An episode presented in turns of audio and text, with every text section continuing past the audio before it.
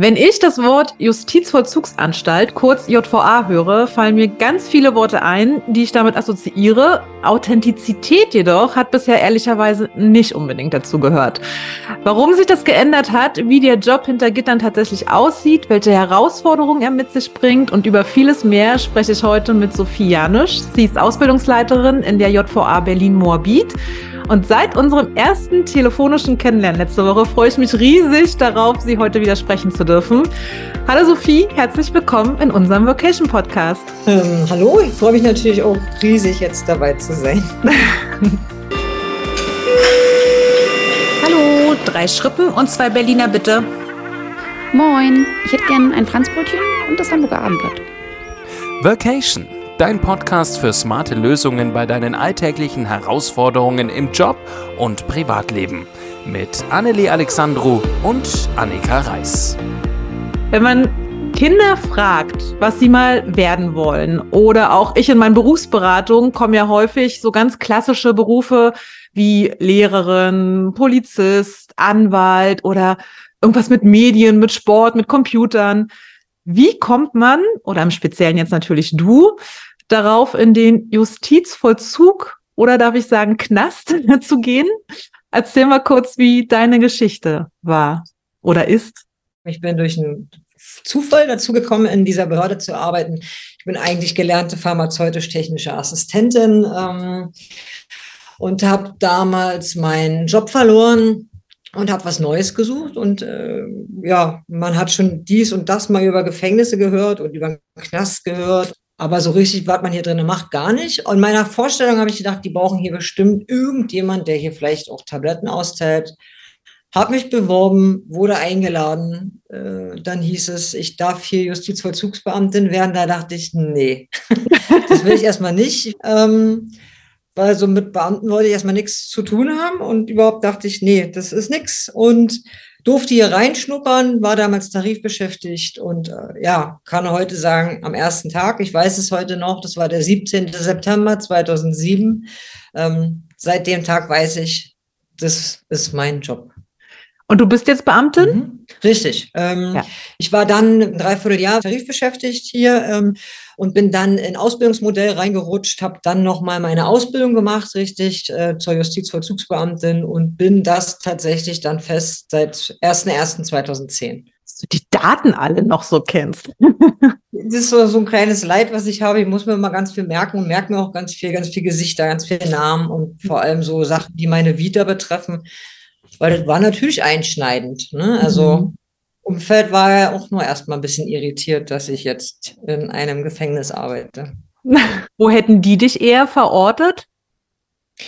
Ähm, naja, dadurch, dass sie mich erkannten aus einer Apotheke, doch schon eher im medizinischen Bereich, in irgendeiner mhm. Form, im pharmazeutischen Bereich, da hat mir auch wirklich Spaß gemacht. Das wusste mhm. mein Umfeld damals auch. Und da bin, ich auch aufgegangen, in dem Kontakt mit Kundschaft, ähm, in dem Beraten, gerade so mit alten Leuten, das hat mir wirklich, hat mir viel gebracht, ähm, mhm.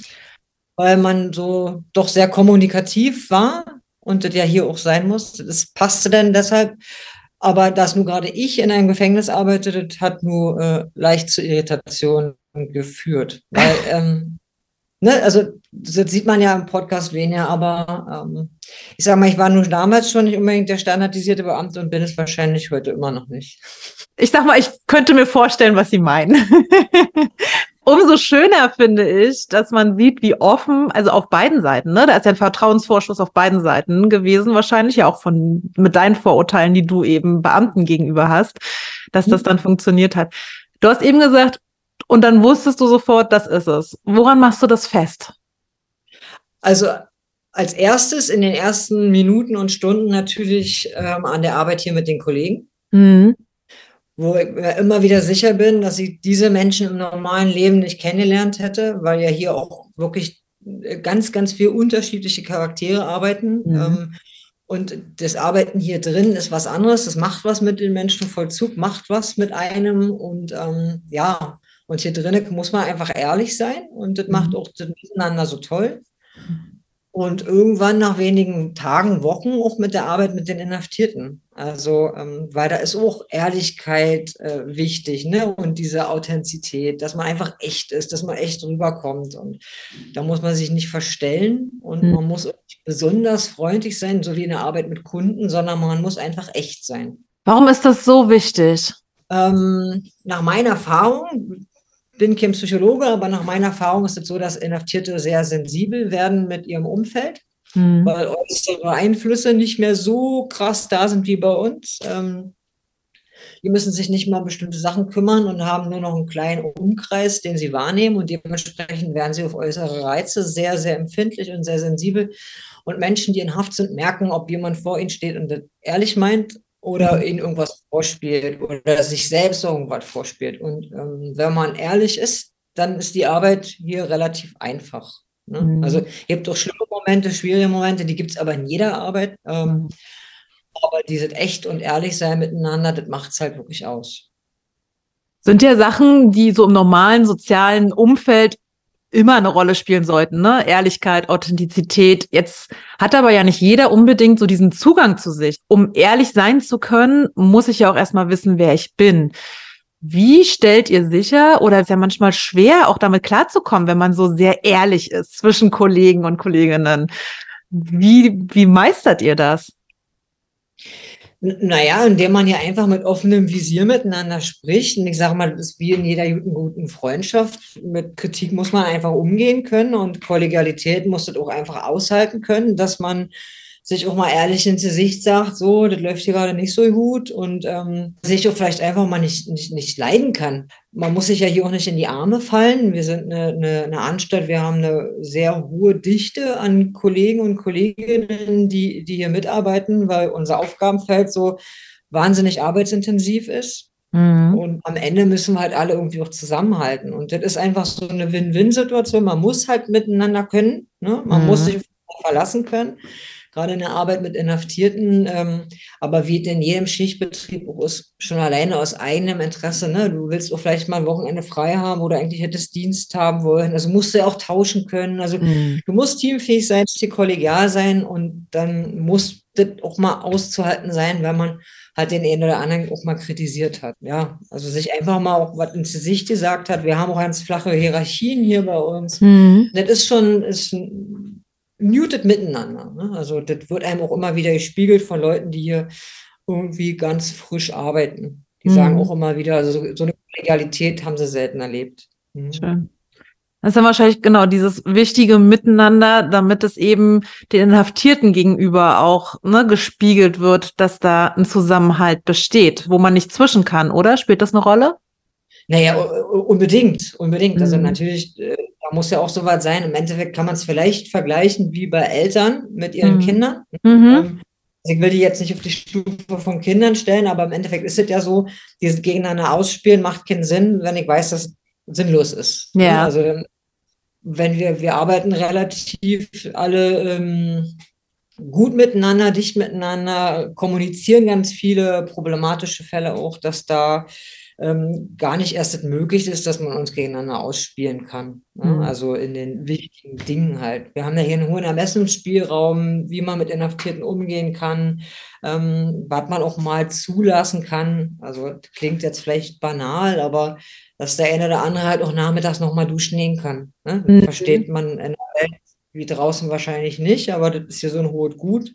Mhm. Wenn man dann einfach sagt, okay, gut, das können wir jetzt mal schnell noch machen, denn ähm, ist natürlich wichtig, dass wir das alle wissen, okay, der hat es zugelassen oder der hat es nicht zugelassen und dann sollte der Nächste nicht ankommen, na, ich mache das aber. Da mhm. müssen wir halt eine klare Linie fahren. Ne? Ich wollte gerade sagen, desto mehr Ermessensspielraum man hat, ich finde, das klingt gar nicht so banal, desto schwieriger wird es ja auch, ne? Weil du gibst ja damit sehr viel Verantwortung frei. Und desto größer mhm. dieser Rahmen ist, für viele schön, aber natürlich bringt es auch wahnsinnig viele Entscheidungen mit sich, wo man immer wieder abwägen muss, kann ich das machen, kann ich das nicht? Viel Kommunikation innerhalb des Teams was ja auch immer zu Konflikten führen kann. Naja, klar, also du kannst, du kannst ja auch kein kompletter Eigenbrödler sein. Ja. Ne? In so einer Situation wie, wie, wie der bei uns, das geht nicht. Also wenn jemand wirklich sagt, ich möchte nur für mich sein und ähm, ich bin nicht teamfähig und auch wenn ich immer meinen Dienst nach Vorschrift mache, das würde hier nicht lange gut gehen. Also hier ist auch Humor ganz groß geschrieben. Das muss Mhm. man hier auch so wissen. Ne? Also wir sagen hier, jeden, der hier neu anfängt, doch immer, ey, du darf ja auch gelacht werden. Übrigens. Ja, klar ist ein Gefängnis, aber das ist hier nicht, nicht jeden Tag, hier drin ist nicht alles schwarz-weiß, auch nicht alle ganz gruselig und ähm, was ich auch den, den Auszubildenden immer wieder mitgebe. Natürlich, wir arbeiten mit Menschen, die wahrscheinlich, eventuell, was vielleicht ganz Schlimme gemacht haben. Kann alles durchaus möglich sein. Hier drinnen erstmal noch sowieso vor dem Gesetz sehr unschuldig. Hm. Aber selbst wenn, da muss man noch mal eins wissen, kein Mensch ist 24 Stunden lang böse. Das ist Mhm. ein ganz wichtiger ähm, Satz, den man halt einfach für sich wissen muss. Also und wir haben halt mit diesen Leuten hier drin zu tun und auch hier hat man die Möglichkeit, dass man mal einfach ins Gespräch geht und auch mal einfach was Nettes miteinander austauscht mit äh, den Gefangenen. Ne? Und das muss man auch können. Das, Ja. das kann man nicht lernen. Also das stelle ich mir tatsächlich schwierig vor. Ich, vielleicht kannst du ja mal einen kurzen Einblick äh, geben, wer so bei euch einsitzt, aber dann auch zu dem, was du eben gesagt hast.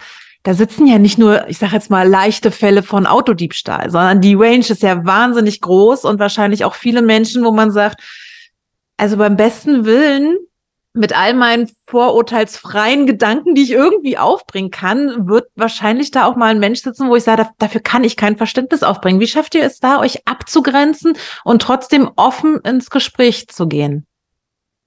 Also das ist auch so eine Sache, die man nicht lernen kann, sondern die man auch können muss und wollen muss. Ähm, Nummer eins ist, wir beschäftigen uns hier nur mit den Tätern. Hm. Ne? Also und wir hier in der Untersuchungshaft haben sowieso noch mal ganz andere. Ähm, wir haben ja hier äh, überwiegend Menschen, die noch nicht rechtskräftig verurteilt sind. So, Mhm. denen besondere äh, irgendwas vorgeworfen, irgendeine Tat, wie auch immer. Ähm, wenn man von einer Range spricht, ist wirklich vom, vom Diebstahl bis, bis zum Mord, organisierten Verbrechen. Ähm, hier ist äh, alles da. Ähm, U-Haft Berlin heißt auch dass die komplette gesellschaftliche Breite hier ist, also von wirklich, wirklich superreichen Menschen, ähm, die hier wegen irgendwelchen Steuersachen sitzen oder auch wegen Mord. Das ist ja auch nicht irgendwie auf eine gesellschaftliche Schicht irgendwie begrenzt. Hm. Ähm, bis hin zu Leuten, die, die, die wirklich einfach obdachlos sind. Ne? Also und da, ja, und also eigentlich ist es leicht, wenn man sich tatsächlich hier nur mit den Menschen beschäftigt. Und nicht, was hat denn der gemacht, wie hat er denn das gemacht, ne?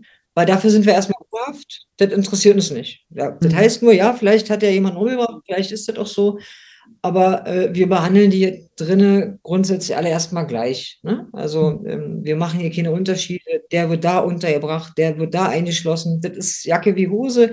Hier sitzen alle nebeneinander und teilen also alle so quasi das gleiche Schicksal, Hm. dass sie erstmal ähm, gestern noch im Leben waren. Ne? Gestern vielleicht Mhm. noch am Wochenende noch irgendwo eine Party gefeiert haben, ähm, mit Freunden zusammen, Holiday in Saint-Tropez, alles schön.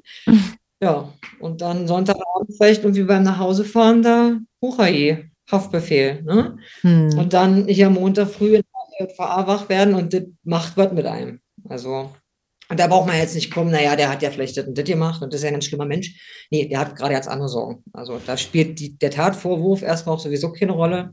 Ähm, das ist erstmal hier ankommen, das ist erstmal alles nur schlimm. Ähm, für den Hm. einen wieder schlimm, für den anderen richtig schlimm. Das ist ja auch immer individuell zu sehen, ne, von den Persönlichkeiten, die hier sind. Und das macht die Arbeit hier drinnen halt einfach speziell, muss man wirklich sagen. ne? Ja. Also nicht, wir dürfen ja nicht wie alle anderen da draußen immer erzählen, ja, und Haft und Resozialisierung. Nee, hier ist erstmal ankommen lassen und ja nicht mit der Straftat beschäftigen, sondern erstmal wirklich mit dem Mensch, der steht dann hier vor uns und der hat seine Probleme und um die kümmern wir uns erstmal. Okay, also Abgrenzung, indem ihr sagt, hier ist erstmal jeder, na, also gleich nicht, weil du sagst, jeder hat seine anderen Herausforderungen damit, aber zumindest interessiert der Tatbestand an der Stelle nicht. Ne? Dadurch grenzt ihr euch ein Stück weit ab, sondern als Menschen sind wir eben alles Menschen. So. Und so geht ihr auch ins Gespräch mit denen. Genau, naja, weil so richtig, so richtig abgrenzen. Ich meine, wir sind ja alle keine Maschinen. Ne? Ähm, Und du hast ja auch gesagt, es macht was mit einem, ne? ja, genau, ja, natürlich Vollzug verändert. Ne? Also es gibt auch diesen Spruch, Vollzug hinterlässt Spuren, ähm, nicht nur bei Inhaftierten, sondern auch bei den Leuten, die hier arbeiten. Ähm, was für, für viele von uns aber eigentlich schlimmer ist, ist nicht die Arbeit, die wir drinnen machen, ähm, sondern eher, wie wir draußen gesehen werden. Das ist eigentlich noch viel schlimmer. Ähm, war man das immer alles so vorverurteilt. Ne? Wie kannst du mit den Leuten da arbeiten? Und ja, wenn wir das halt machen, irgendjemand muss es ja machen. Das ist schon mal inne. Und das, wie gesagt, das ist jetzt nicht so, dass wir hier jeden Tag hier angespuckt werden, beleidigt werden, bedroht werden oder irgendwie sowas. Das ist ja auch alles Quatsch. Ähm, aber dass man halt diese Wertigkeit von Menschen draußen nicht so bekommt, ne? obwohl mhm. man halt so viel für die Gesellschaft eigentlich macht. Also, mhm. weil, weil keiner möchte ja eigentlich ähm, in einer, in einer S-Bahn sitzen neben jemandem, der vielleicht gerade aus einer Haftanstalt gekommen ist und äh, mit dem da nicht gemacht wurde und der vielleicht noch schlimmer wurde, als er vorher war. Ne? Eigentlich wollen ja alle immer danach gute Bürger haben und alle sollen danach wieder total integriert sein und so.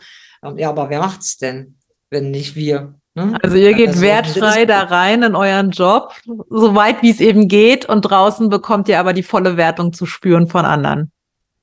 Genau, genau, schön gesagt. Also ja, das ist immer so ein bisschen schade eigentlich, ne? weil man, man steckt hier so viel rein. Ähm, wie gesagt, du siehst, du siehst am Ende kein Produkt, kein fertiggestelltes Produkt. Ähm, du kriegst auch jetzt keine Rückmeldung, weiß ich nicht. Ich meine, wir arbeiten ja nicht in der Jugendherberge und kriegen irgendwo noch Briefchen schön bei euch. Rezension. Toll, die war so nett.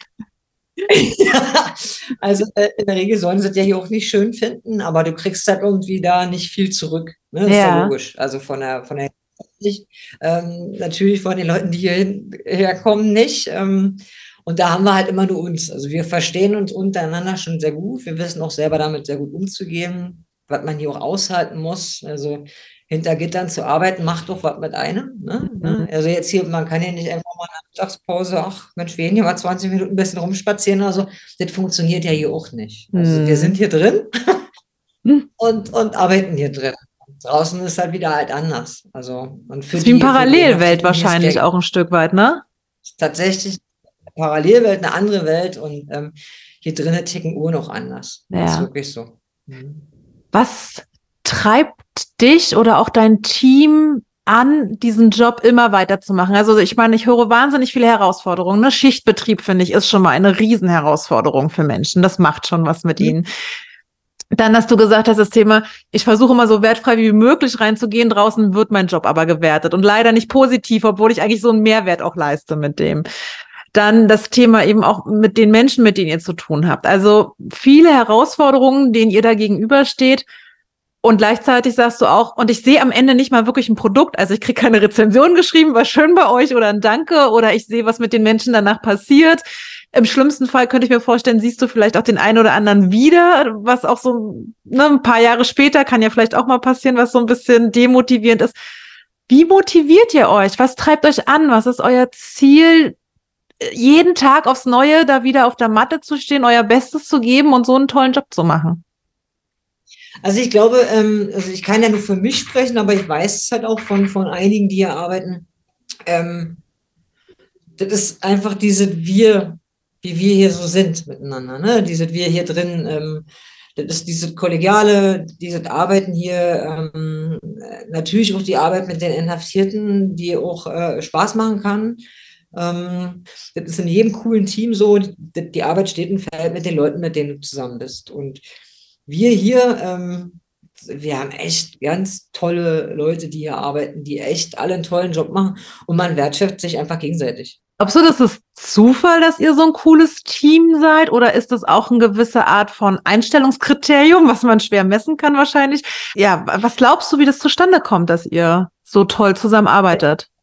Ich glaube, das wächst. Ne? Also das wächst bei den, bei vielen, ist ja nicht bei jedem so, die, der hier arbeitet, aber bei der Masse ist es einfach gewachsen, dieses Wir-Gefühl, ähm, mhm. bisschen aufeinander zu achten, logisch. Ähm, wir passen noch sehr, sehr aufeinander auf. Mhm. mhm. Das macht auch was mit den Leuten, dass wir, wir haben auch Situationen hier, die sind halt nicht so schön, ne? wenn, man, wenn man hier in Konfliktsituationen mit Inhaftierten kommt und dann in dem Moment weiß, okay, na warte mal, die, die anderen, die sind jetzt für mich da und dieses Wir-Gefühl, das wächst. Das ist einfach, das ist auch nicht von Anfang an da. Und wenn es dann erstmal da ist, dann will man es ja auch nicht mehr missen. Ne? Also. Ja. Insofern auch wichtig, dass ihr wahrscheinlich eine relativ geringe Fluktuation habt im Team, damit es wachsen kann. Ne? Ist dem so? Naja, das ist natürlich auch dem geschuldet, dass es ja nicht anders geht. Ne? Also du kannst hier nicht einfach sagen, okay, das gefällt mir hier nicht, ähm, ich gehe jetzt mal einfach irgendwo anders hin. Mhm. Das ist in der Behörde ein bisschen schwierig, von einem einen Arbeitsplatz auf einen anderen Arbeitsplatz zu wechseln. Mhm. Das ist äh, noch alles sehr verstaubt, das ist noch nicht so im Fluss, wie man es vielleicht in der freien Wirtschaft kennt. Ähm, und wenn man hier merkt, puh, das ist mir ja zu anstrengend, ich würde ja in einer anderen Haftanstalt arbeiten, ähm, hat man zwar die Möglichkeit, aber du musst schon damit rechnen, das kann bis zu zwei Jahre dauern, ne? dass du jetzt irgendwie mhm. mal. Und dann merkt man auch, okay, da, die kochen auch nur alle mit Wasser. Ähm, in der Regel ist es immer ganz schön, damit arbeiten wir hier auch, Hospitation zu machen in anderen Arbeitsstellen, also in anderen JVAs. Ähm, und dann bekommt man dann nämlich einen Einblick und denkt immer, okay, das ist jetzt auch nicht alles so viel anders. Ne? Und mhm. wenn man dann so überlegt, da warte mal, okay, da habe ich meine Leute, die kenne ich, ach nee, dann gehe ich eigentlich lieber wieder dahin zurück. Ja? Und die mhm. arbeitet werden muss überall.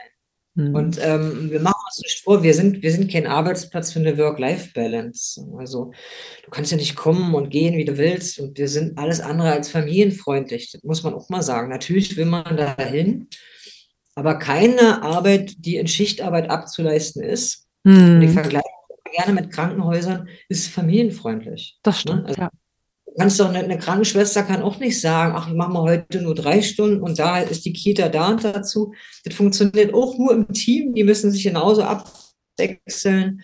In jeder Firma, die Schichtarbeiter sind, ähm, das ist und bleibt nicht familienfreundlich. Halt Was würdest du denn sagen, für wen das dann der richtige Job wäre bei euch?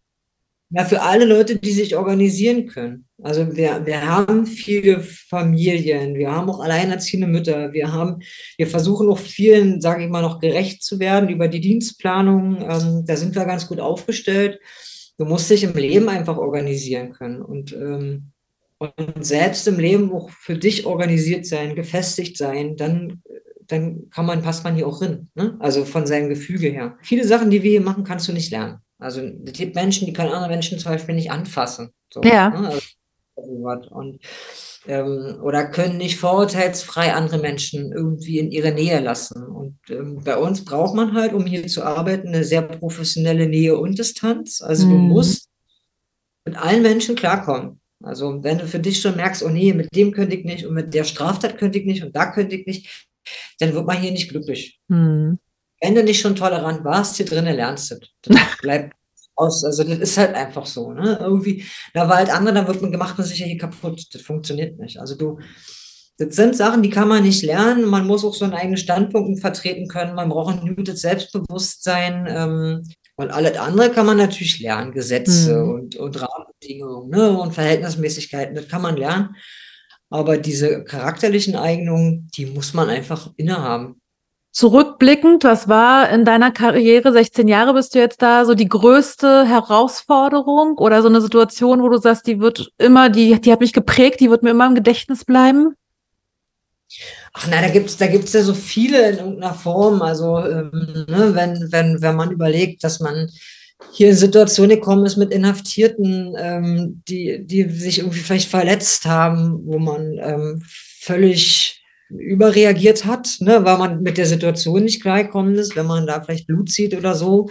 Ähm, das Schlimmste hier war für mich mal ein, ein, Brand, wo man einfach nur weg wollte und ja nicht weg kann. Ne? Also mhm. man kann ja nicht weg, wenn das hier drinnen brennt, ist das relativ ungünstig.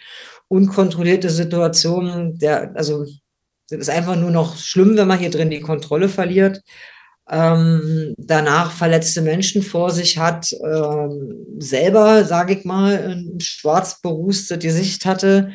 Ähm, das ist komisch, wenn man Leute hier hinter den Türen hat, die da irgendwo ähm, auch panisch sind, ist ja logisch. Ne? Also mhm.